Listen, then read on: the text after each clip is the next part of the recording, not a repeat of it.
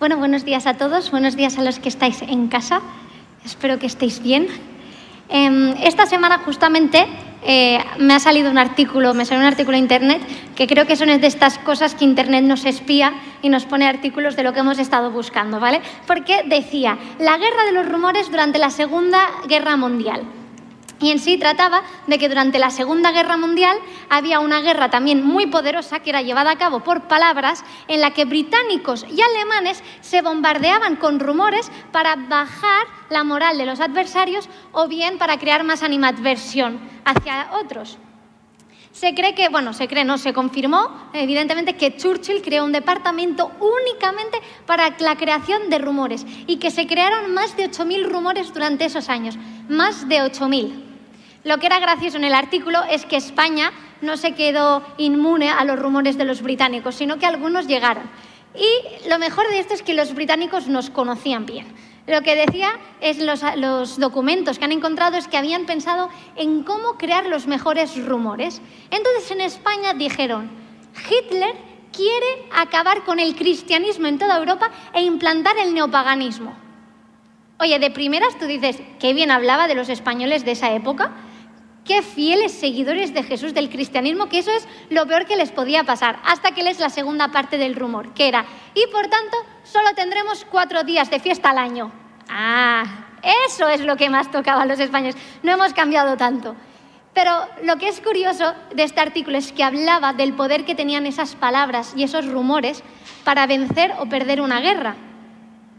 Y podemos pensar que las armas poderosas en la Segunda Guerra Mundial eran los aviones, los tanques, las... no sé, es que no sé ni qué tipo de armas utilizaban, ¿eh? no estoy muy metida en todo este mundo. Pero lo que también era muy poderoso eran las palabras. Y justamente esa arma es la que tenemos todos nosotros en nuestra boca, en la lengua. Tenemos la capacidad de construir naciones o de destruir imperios, cada uno de nosotros. Incluso aquellas personas que son mudas tienen la capacidad de utilizar otro lenguaje y comunicarse. Todos podemos comunicarnos. Y de eso quería hablar hoy, de la lengua, que la lengua tiene dos filos. Y si llevas un tiempo en la iglesia, estoy segura que ya empiezas a saber qué capítulo voy a tratar, porque es el capítulo por excelencia cuando hablamos de la boca, es Santiago 3. Santiago 3 es una carta que encontramos en el Nuevo Testamento. ¿Quién escribió Santiago? Bueno, Santiago, evidentemente, pero que Santiago, tenemos muchos Santiagos en la Biblia.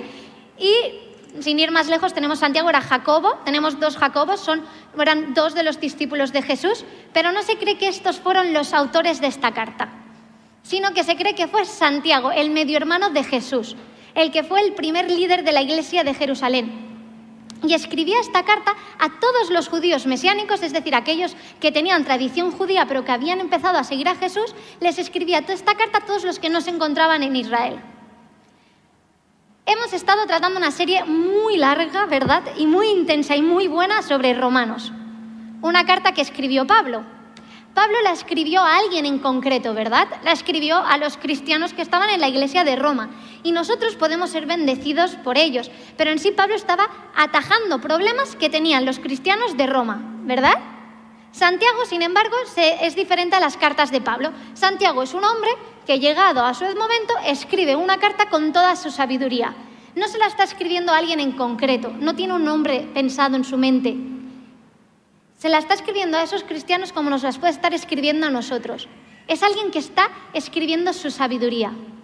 Y se cree que Santiago se basó en dos, bueno, en un libro de la Biblia y en una enseñanza de Jesús. La enseñanza sobre todo es la del Sermón del Monte y también se ve que tiene muchas similitudes con el libro de Proverbios, es decir, un libro sapiencial, de sabiduría. Así que Santiago es muy claro, muy directo, copia el estilo de Proverbios, conciso y al grano. Así que, si hemos estado estos últimos, estas últimas semanas tratando una carta que escondía conceptos teológicos profundos, ahora nos vamos a ir a una carta en la que podría leerla y acabar la predicación, porque era la enseñanza de Santiago. Muy sencilla de entender y muy clara. Así que lo que vamos a hacer es ir desgranándolo poco a poco. Empezamos por el principio del capítulo 3. Hermanos míos, no os hagáis muchos maestros, sabiendo que recibiremos mayor condenación porque todos ofendemos en muchas cosas. Si alguno no ofende en palabra, este es varón perfecto, que también puede con freno gobernar todo el cuerpo. Maestros, empieza siendo muy claro, Santiago. No os hagáis muchos de vosotros maestros.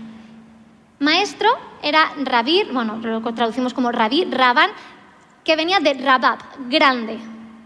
Para los judíos de aquella época, un maestro era alguien de muchísima autoridad. Tenían muchísimo respeto, eran solamente unos pocos maestros. No es como ahora que tú entras a YouTube y ves maestros de todo tipo. Para, para, cada día de la semana y para tu estilo y tu gusto, si lo quieres más profundo, más denso, más juvenil, como tú quieras. En esa época habían pocos y tenían muchísimo, muchísimo respeto y tenían muchísima autoridad. Podemos pensar que ahora, como hay tantos, eso se ha ido diluyendo. Y aunque se ha diluido un poco, no es la misma figura la que tiene un maestro de hoy en día como la que tenía en esa época, es cierto que muchas veces cuando tú, por ejemplo, escuchas una predicación brutal, en la que el Espíritu Santo se mueve, en la que realmente sientes que Dios te está hablando a ti, esa persona, tú cuando miras a esa persona tiendes a pensar o piensas que esa persona es más espiritual que tú, que esa persona tiene una unción única, que es más santa que tú, que por eso Dios la usa de esa manera. Es decir, que los maestros a día de hoy siguen teniendo esa, esa, mm, esa faceta de estar expuestos constantemente. Y me venía a la cabeza este versículo que encontramos en 1 Corintios 1:27, que dice, sino que Dios ha escogido lo necio del mundo para avergonzar a los sabios, y Dios ha escogido lo débil del mundo para avergonzar a lo fuerte. Y mm, cuando yo era adolescente, los que tenía la edad de los de Brave, recuerdo que cuando me decían este versículo, yo pensaba, pues esto no tiene mucho que ver conmigo, la verdad, porque yo dentro de lo estándar sería una media alta, He de decir que mis padres me daban mucha autoestima, como podéis ver, ¿vale? Así que decía, pues yo me decía, no soy, soy bastante inteligente. Y a ver, débil físicamente un rato, pero de mi carácter anda que no soy fuerte. esto no tiene que ver mucho conmigo. Si, yo, si esto fuese en fichajes de fútbol, yo consideraría que Dios ha hecho un fichaje bueno conmigo. No te diré que ha fichado a Depay, ¿vale? Pero un buen fichaje. Y, recuerdo una vez, por ejemplo, que nos llevaron en un campamento y conocimos a un pastor sueco que había sido exconvicto por haber asesinado a una persona. Y yo escuchaba predicar a este y decía, a este se refería, a un asesino, ese sí que debe de ser necio y débil, y Dios sí que lo ha escogido para avergonzarnos, pero va con este tipo de personas, ¿no? Hasta que de repente empiezas a involucrarte más en la iglesia y tienes que empezar a servir y estar expuesto. Entonces te miras a ti misma y dices, desde luego que conmigo Dios también ha escogido lo más débil y lo más necio. Porque realmente los maestros no tienen eh, algo especial distinto a vosotros, pero sí que tienen mayor responsabilidad. Y esto es lo que está diciendo Santiago. Hay dos partes. Nadie está diciendo que tú seas súper especial y por eso estás ahí arriba, pero sí que está diciendo es que si tú decides enseñar a la gente, tienes que ser consciente de que tienes mayor responsabilidad. Y al fin y al cabo un maestro lo que utiliza son las palabras, ¿verdad? Es como tiene que enseñar. Entonces, constantemente con sus palabras, al usarlas, puede caer más fácilmente en pecado.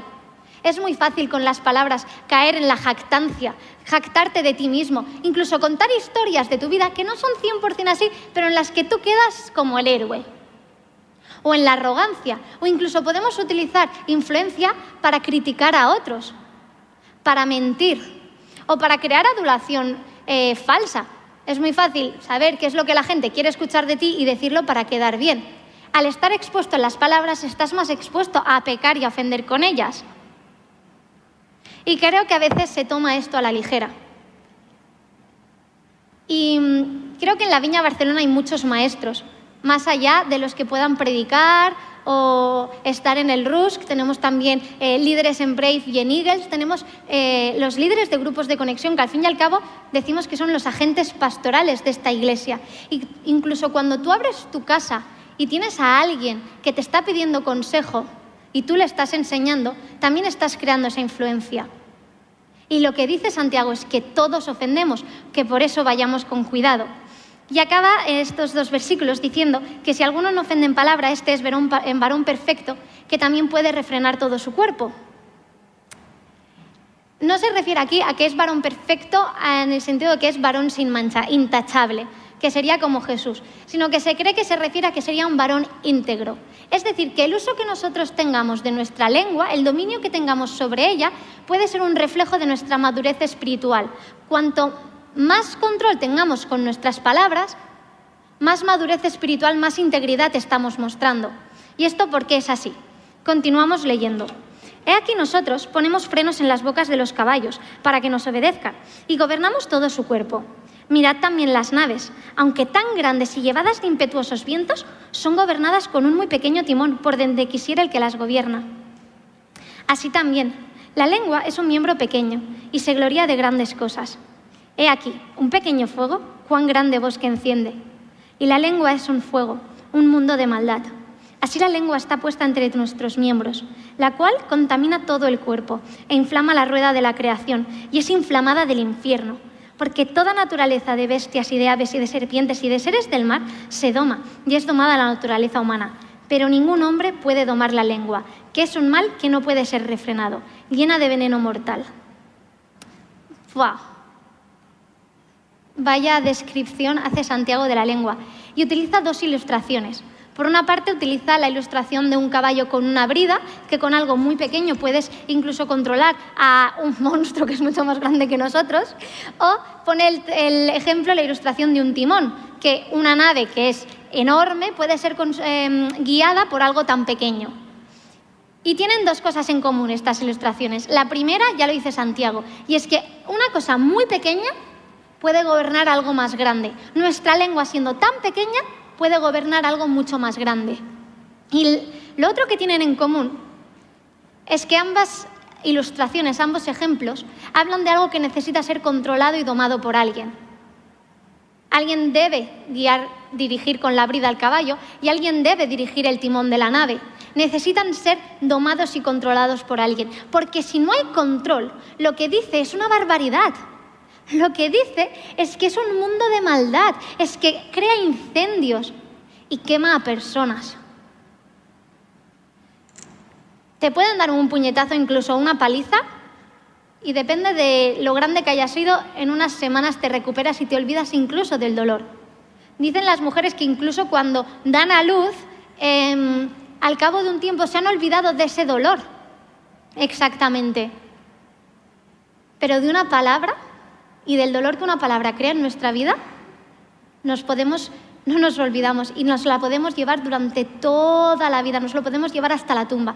Una palabra, el dolor que hace, el daño que hace una palabra puede ser eterno en nuestras vidas.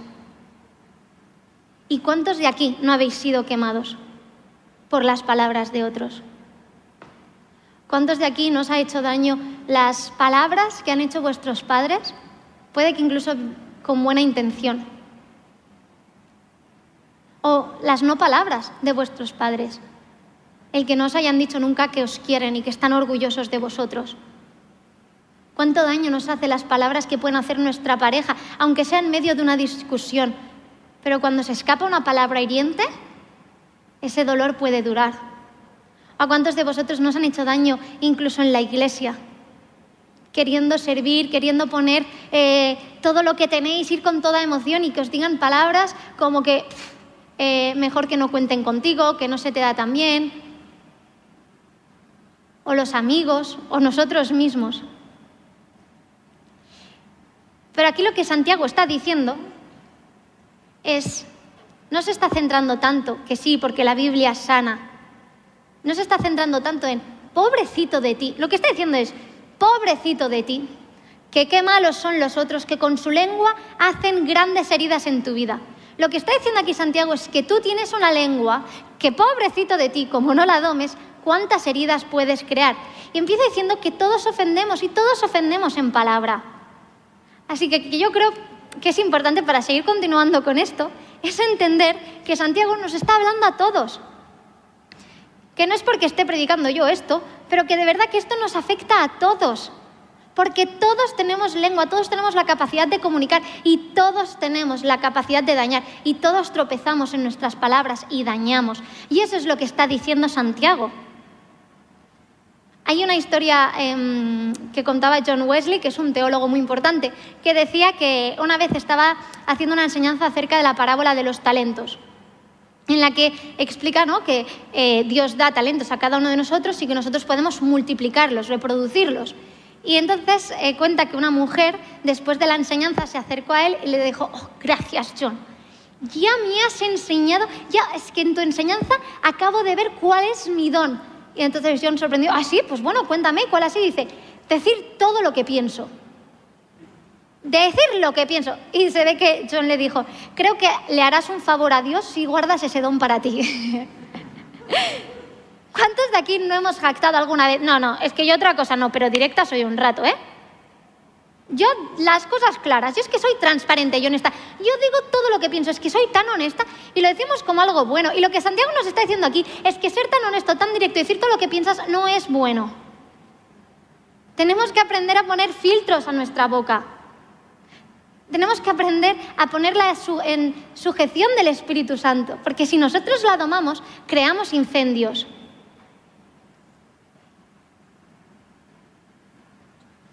Y continúa diciendo, lo que he puesto como el punto 3, la lengua refleja nuestro corazón. Con ella bendecimos al Dios y Padre, y con ella maldecimos a los hombres, los cuales son hechos a la semejanza de Dios. De una misma boca proceden bendición y maldición. Hermanos míos, no conviene que estas cosas sean así hechas. ¿Echa alguna fuente por una misma abertura agua dulce y amarga? Hermanos míos, ¿puede la higuera producir aceitunas o lavítigos? Así ninguna fuente puede hacer agua salada y dulce. Como he dicho antes, Santiago es muy directo, muy fácil de entender. En nuestra boca no puede haber maldición y bendición. Y pienso en ejemplos muy claros que podemos vivir aquí dentro en la iglesia, incluso un domingo. Tú puedes estar alabando y cantar la canción, darlo todo, tal, y de repente decir al de al lado, ¿has visto qué mal va vestido ese?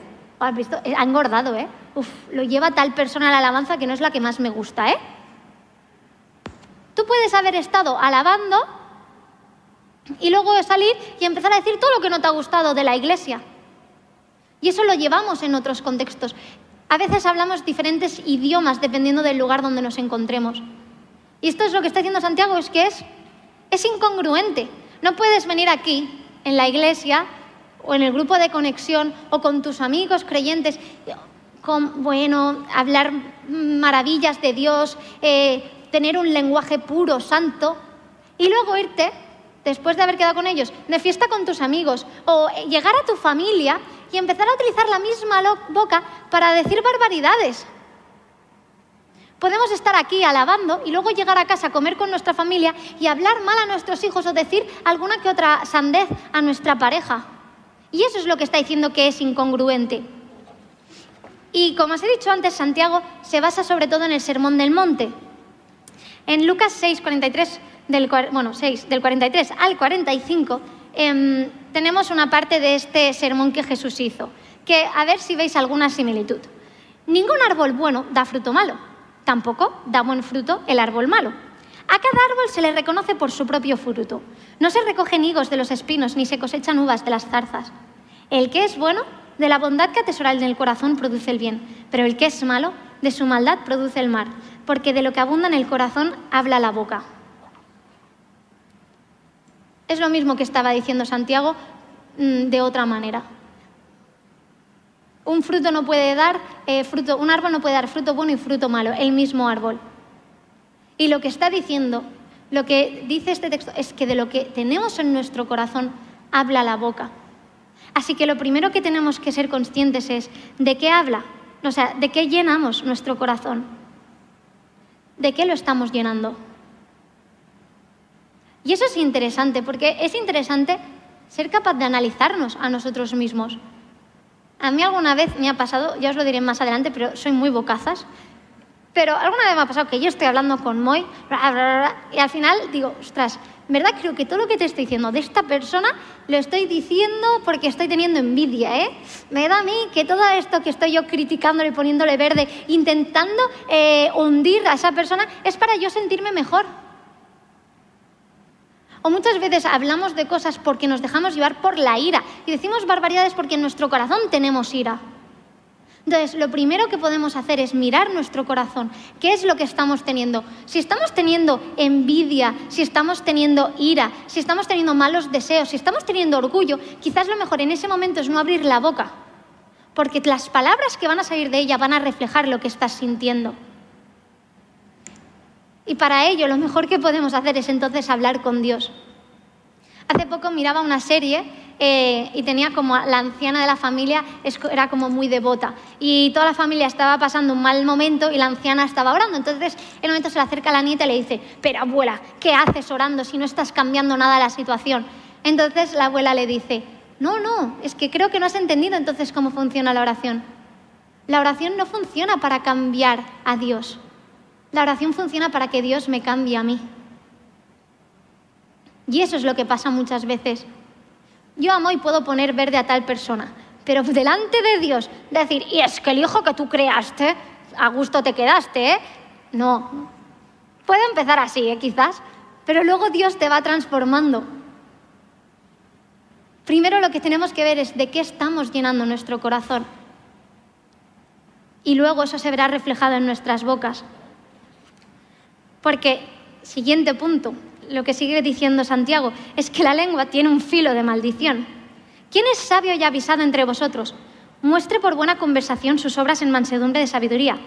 Pero si tenéis envidia amarga y contención en vuestros corazones, no os gloriéis ni seáis mentirosos contra la verdad, que esta sabiduría no es la que desciende de lo alto, sino terrenal, animal, diabólica. Porque donde hay envidia y contención, ahí hay perturbación y toda obra perversa. Ese es el arma que tenemos en nuestra boca el arma que puede hacer perversidades, que puede dar maldición. Santiago se basó también en proverbios. Vemos muchas similitudes.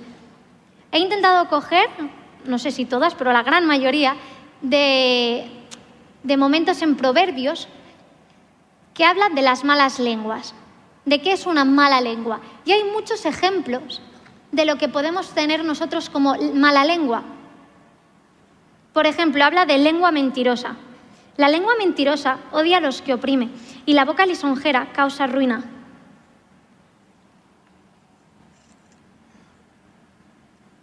Si estamos mintiendo constantemente, eso no es un reflejo de una lengua domada por el Espíritu Santo. Y déjame decirte que si tienes que mentir mucho, es que quizás lo que estás haciendo no está bien. Si tienes que mentir constantemente a tus padres, quizás deberías dejar de hacer lo que estás haciendo. Si estás mintiendo a tu pareja ya sea disimuladamente, por pequeñas cosas, tonterías que vale más la pena no contarle para no tener una discusión, es más fácil dejar de hacer lo que estás haciendo. Si tienes que mentir en el trabajo o con tus compañeros, quizás debes dejar lo que estás intentando encubrir todo el rato. Otro ejemplo es la lengua perversa. El de corazón perverso jamás prospera. El de lengua engañosa caerá en desgracia. Muchas veces nuestra lengua causa discordias y discusiones. Nos enfadamos con alguien y necesitamos meter a más gente en la rueda. Necesitamos crear contiendas entre otros. Y a veces nuestra lengua es fuente de perversidad. Otro ejemplo que tienen es la lengua chismosa. El chismoso traiciona la confianza. No te juntes con la gente que habla de más este proverbio me parece súper bueno. Parece un proverbio del libro de proverbios de refranes españoles, ¿verdad? Porque, porque es súper claro. El chismoso traiciona la confianza. No te juntes con la gente que habla de más. Fin. Mira, cuando una persona es chismosa, de quien más está hablando no es de sí mismo, no es de los otros, es de sí mismo. Cuando una gente constante, una persona constantemente está chismoseando, está em, hablando de cotilleos, criticando. ¿De quién está hablando es de sí mismo? Y te aseguro que cuando le des la espalda, hará lo mismo contigo. No eres especial. Y además, cuando nos juntamos con gente chismosa, o eres una persona que refrena su lengua como un varón y una hembra íntegra, o caes caes, porque es muy fácil caer en el chismorreo, es muy fácil caer en la crítica. Así que lo más fácil es no juntarse con esas personas. Y si tú estás cayendo constantemente en ser criticón o chismorrear, intenta cortarlo. O mírate a ti mismo, porque de lo que más habla es de lo que tú estás teniendo en tu corazón. Luego habla de la lengua aduladora. El que reprende al hombre hallará después mayor gracia que el que lisonjea con la lengua. Y muchas veces eso pasa en el mundo cristiano. Vemos a alguien que está haciendo algo mal, que nos llama la atención, pero sí, ya, sí, sí, por miedo no decimos nada, por no, crear rechazo, por no parecer eh, a veces unos radicales, es que van a pensar que soy un radical espiritual. Si digo esto, ya... Y continuamos adulando cosas que sabemos que son malas. Luego la lengua tentadora. El mandamiento es una lámpara, la enseñanza es una luz y la disciplina es el camino a la vida. Te protegerán de la mujer malvada, de la mujer ajena y de su lengua seductora. Proverbios habla mucho de la mujer ajena. Es como el, el ejemplo de la tentación y su lengua seductora. Para empezar, lo que dice es que tengamos cuidado de juntarnos con lenguas seductoras, porque volvemos a decir, la lengua tiene poder y el estar escuchando constantemente palabras y tentaciones no es bueno. No intentas ponerte a prueba a ti mismo, mejor huye. Y luego tampoco seamos nosotros los que con nuestra boca intentemos meter a otros en nuestro pecado, porque eso también refleja una lengua que no es domada por el Espíritu Santo. Y finalmente el último ejemplo de Proverbios es el de 26, 18, 19. He de decir que este es mi favorito. Como loco que dispara mortíferas flechas encendidas, es quien engaña a su amigo y explica, hey, tan solo estaba bromeando. ¿Cuántas veces nos ha hecho daño una broma? Porque la verdad es que entre broma y broma la verdad se asoma. Por mucho que te lo digan con una sonrisa en la cara, hace daño. Y tenemos que controlar también nuestras bromitas. Y a veces no hacemos ni siquiera en broma, vamos a saco. Tenemos una lengua que hiere. Y hiere profundamente, porque quizás no sabemos el daño real que se está produciendo en esa persona. Cuando dices a alguien, cada día estás más feo, ¿eh? Es el ejemplo más tonto que se me ha ocurrido, ¿eh?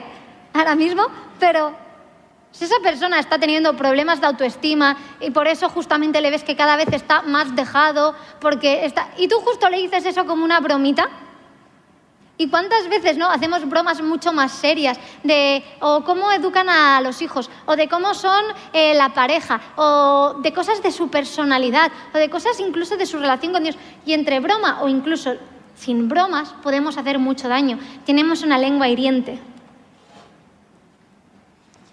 Y llegamos al final del capítulo. Hemos estado hablando ahora de la sabiduría terrenal, diabólica.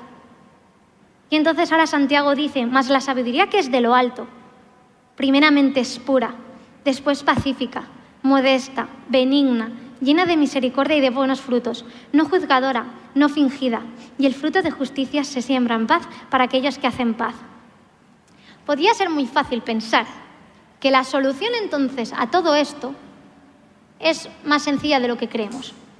Es simplemente callarnos, Mira, utilicemos lo mínimo posible las palabras porque así evitaremos caer en tentación o caer en pecado. Que oye, que hay veces que vale más mantener la boca cerrada, ¿eh? Eso es cierto. Pero esto me hacía pensar, cuando era adolescente, eh, nos dejaban, o sea, una cosa que me decían mis líderes eh, es que cualquier cosa que te digan, tú di que sí. ¿Vale? Tú cualquier cosa que te digan para servir, no, el servir en la iglesia, entenderme, no todo lo que me digan en el instituto diga que sí, pero todo lo que me dijeran de servir en la iglesia, tú di que sí, y así lo pruebas. Por eso pasó la gran desgracia de que Gretel llegó a tocar durante unos varios días el piano en la alabanza de jóvenes. Gracias por el bien de todos mis compañeros, que eso duró unas semanas, porque si alguien se ha puesto cerca mío a cantar en la alabanza, ya sabrá que soy un desastre en la música. O sea, es que no doy ni una, era horrible. Pero bueno, como me lo dijeron, yo lo probé y me di cuenta que efectivamente era nefasta porque no sabía ni afinar el sol sulet. Pero luego me dijeron de predicar un día en una iglesia. Y yo también dije que sí, hice allí y prediqué. Y la verdad es que eso sí que se me dio bien. Yo vi cómo el Espíritu Santo se había movido. Me sentí súper usada por Dios. Y la verdad es que no era de sorprender que se me diera bien hablar, porque desde que empecé a hablar no hubo nadie que me callaba. O sea, mis padres en el coche me castigaban callándome cinco minutos de reloj. Y yo lo cronometraba y cuando se acababan los cinco minutos seguía hablando. Y bueno, como se iba diciendo en el cole. O sea, que, que yo ponerme aquí y hablar, que se me diese bien, tenía práctica de muchísimos años.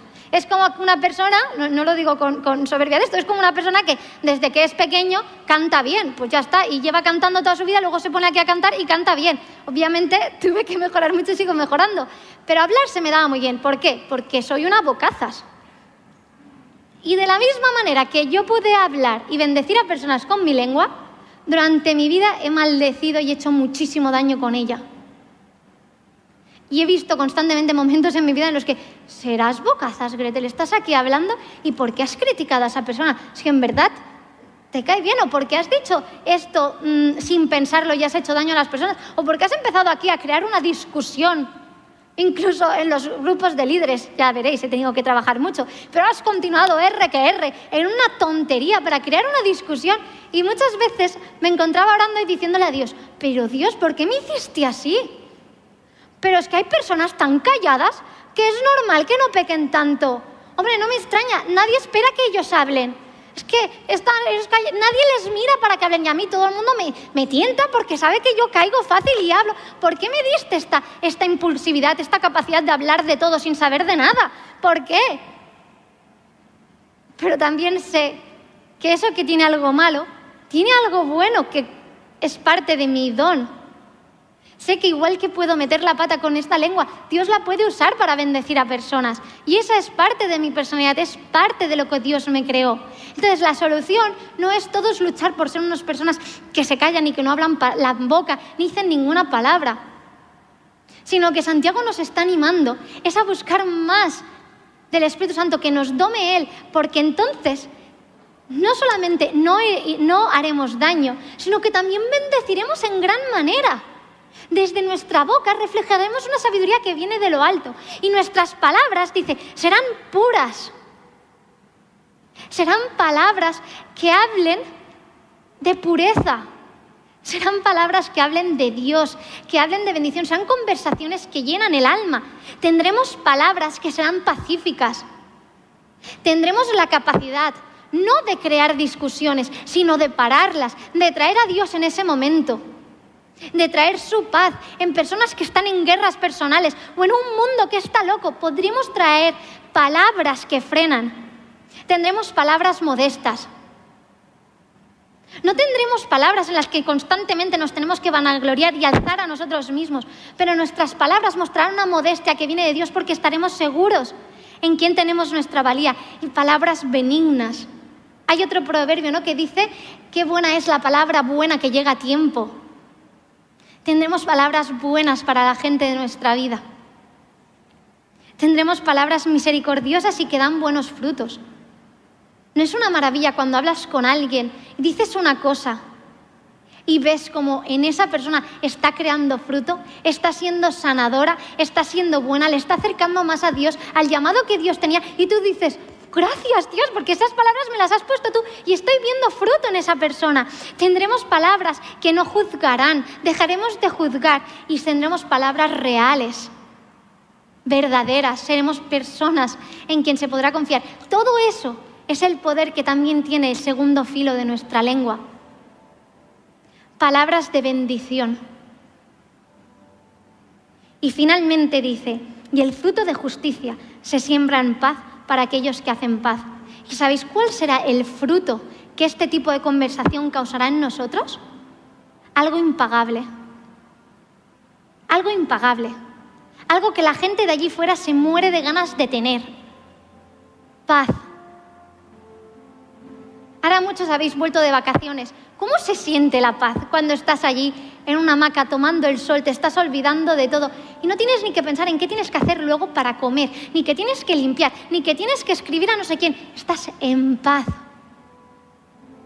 Y eso es lo que Dios dice que tendremos con nuestras palabras. No solamente serán de bendición, sino que caminaremos en paz. Muchas veces estamos intranquilos porque lo que estamos cosechando con nuestra boca está creando intranquilidad, porque sabemos que no le estamos dando el uso correcto. Y mm, la verdad es que yo quería acabar más tajante, he de deciroslo. Suelo ser demasiado machacona, como dice mi marido. Y es verdad, lo soy. Y yo pensaba, es que vamos a acabar aquí, Dios, y lo tengo claro. Vamos a, yo quiero decir, em, como, yo quería poneros a todos como retandos, ¿y qué hacemos con nuestras palabras? Pues ahora levantémonos o coged el móvil y decir palabras buenas y tal, porque me enciende mucho cuando venimos a la iglesia, y no es en la iglesia donde encontramos las palabras de amor, las palabras de bendición, las palabras puras, las palabras de misericordia cuando no entramos aquí y tenemos el, halago incluso ¿no? entre nosotros de, qué bien lo has hecho en la alabanza. Oye, me encanta cómo estás eh, haciendo esto con tus hijos. O eres una gran madre. O eres un buen amigo. Pero he de decir que eso era mi corazón una vez más, porque mientras lo preparaba sentía que Dios lo que quería era traer sanidad he de confesar que me está dando mucha rabia, porque yo no quería predicar de esto para traer sanidad, si soy honesta. Quería predicar esto para crear que nos sintiésemos todos retados. Pero estaba preparándolo y, y lo estaba orando y era como, Dios quiere traer sanidad, porque Dios lo que primero le importa a Él, gracias a Dios no depende de mí, es lo que tenemos en nuestros corazones. Y Él es el ser un Dios restaurador y el que Él use sus palabras para demostrarnos cómo pueden ser de gran bendición. Y, creo que lo que quería decir y, y lo que tengo en mi corazón es que dejemos de dar importancia a las palabras que nos han dado. Dejemos de dar importancia a lo que otros nos han dicho y creo que muchos nosotros como creyentes a veces vivimos nuestra vida sin cumplir todo lo que Dios tiene preparado para nosotros, porque estamos siempre frenados por lo que nos han dicho. Y realmente creo que aquí hay personas que, que siguen teniendo el dolor por maldición que les han podido decir sus padres. Porque se creen que nunca dan la talla o no son suficientes o que no son amados porque no han tenido unos padres que les hayan dicho eso, que estaban orgullosos de ellos y necesitan pasar su vida intentando buscar esa aprobación de alguien. Y pensaba también que esto creo que hay muchas personas que nos han hecho daño a la propia iglesia. Líderes que hemos tenido, amigos, y que estamos en la iglesia y llegamos ya a un punto en el que nos cansamos tanto que llegamos aquí para sentarnos el domingo, analizar cómo ha ido la predicación y continuar con la semana. Y permitimos que las palabras que otros nos han dicho, aunque sea de la iglesia, nos frenen y nos aparten de todo lo que Dios tiene para nosotros. Y sabéis, Dios nos pedirá cuentas cuando acabe todo esto. Y las palabras de los demás no serán una excusa porque Él te ha dado palabras de sobras para sanarte, restaurarte y recordarte quién eres. Y para ello me gustaría acabar leyendo las palabras que Dios tiene para nosotros. Es como una carta de Dios a su Hijo. Y todo está basado en versículos bíblicos.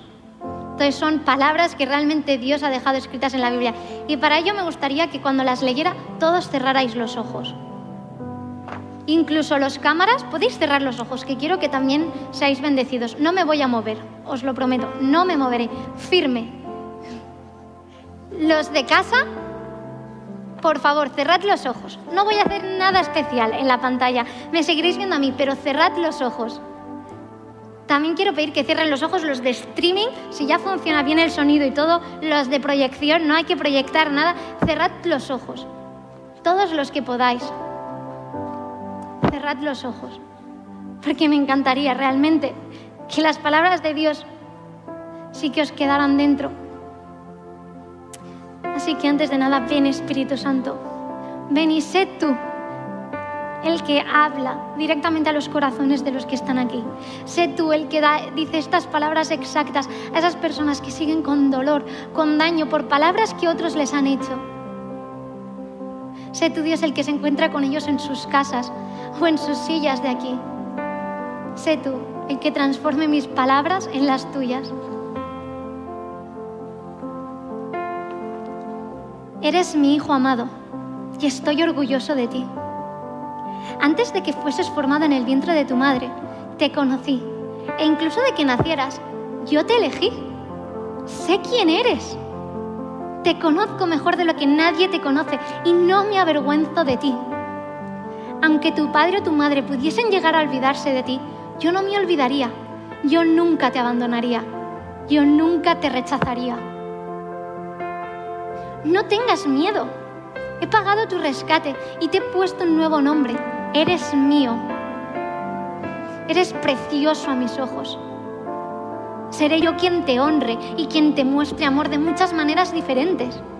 Para mí, tú vales cada gota de mi sangre. Olvídate de las cosas pasadas que te hacían sentir vergüenza. Estoy haciendo algo nuevo en ti, algo extraordinario que no podrá ser arruinado, porque yo terminaré lo que he empezado, te lo prometo. No hay nada que puedas hacer para que te ame más y no hay nada que puedas hacer para que te ame menos. Te amo al 100% y te estoy amando así, ahora mismo. Incluso aunque todas las fuerzas del infierno se opusiesen a este amor, nada ni nadie podrá separarte de mí. Porque mi amor por ti es más fuerte que la misma muerte. Quiero que lo entiendas. Mi mayor placer es amarte sin límites Estoy cantando una canción de amor sobre ti. Estoy bailando de alegría por tenerte y he convocado una gran fiesta en el cielo para celebrar tu rescate. Permíteme decírtelo una vez más, no tengas miedo, solo esfuérzate y sé valiente, porque yo estoy contigo para enfrentar cualquier desafío. Solamente preocúpate por guardar mis palabras y meditar en ellas todos los días. Pero no te preocupes por el día de mañana, porque tengo buenos planes para ti. Tengo pensamientos de bien y no de mal para darte en tu futuro. Incluso con las dificultades de tu vida, haré que te sirvan para bien, para que llegues a ser como yo he pensado que seas.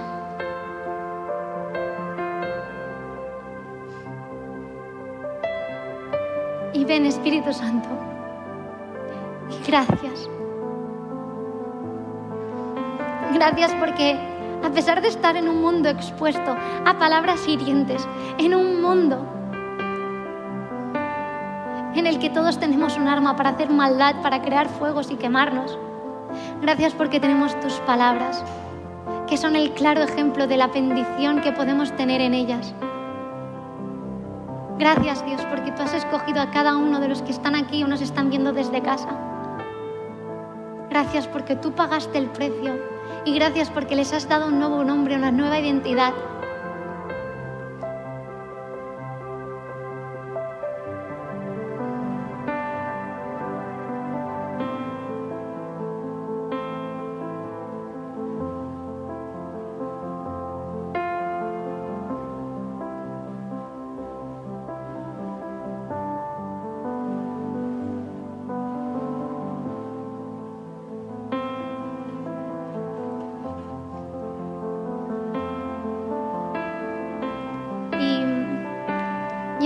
Semana orando y toda la semana pensando y diciendo a Moy, en verdad la predicación que he preparado no es gran cosa, ¿eh? es muy sencilla. Pero también llevo toda la semana orando y queriendo que Dios venga con poder para realmente sanar. Y para esto todos juegan. Y me encanta porque Dios no me usa solo a mí, nos usa a todos. Y realmente me gustaría que ahora abriésemos los ojos, incluso los que estáis en casa, no veréis a nadie a vuestro alrededor, aparte de vuestra familia o, a nadie, pero pensad en vuestra cabeza. Y quiero que los que estéis aquí miréis alrededor. Y quiero que dentro de vosotros pidáis a Dios una palabra para alguien. Y que empecemos a practicar el cómo nuestras palabras crean ese buen fruto, cómo nuestras palabras pueden ser usadas por Dios para hacer el bien y traer bendición. Así que por favor, mirad a vuestro alrededor y preguntad.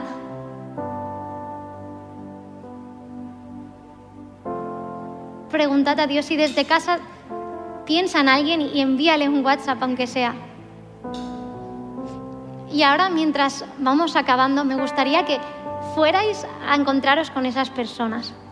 Sé que no tendréis la presión que a veces genera que yo me quede aquí callada y obligaros a que os levantéis. Pero en la viña decimos que tratamos a todos como adultos y ¿sabéis qué? vosotros os lo perdéis si no aprovecháis esta oportunidad para bendecir a alguien. Así que quiero daros unos minutos más de que miréis y que escuchéis a Dios. ¿Qué es lo que Dios exactamente le quiere decir a alguien?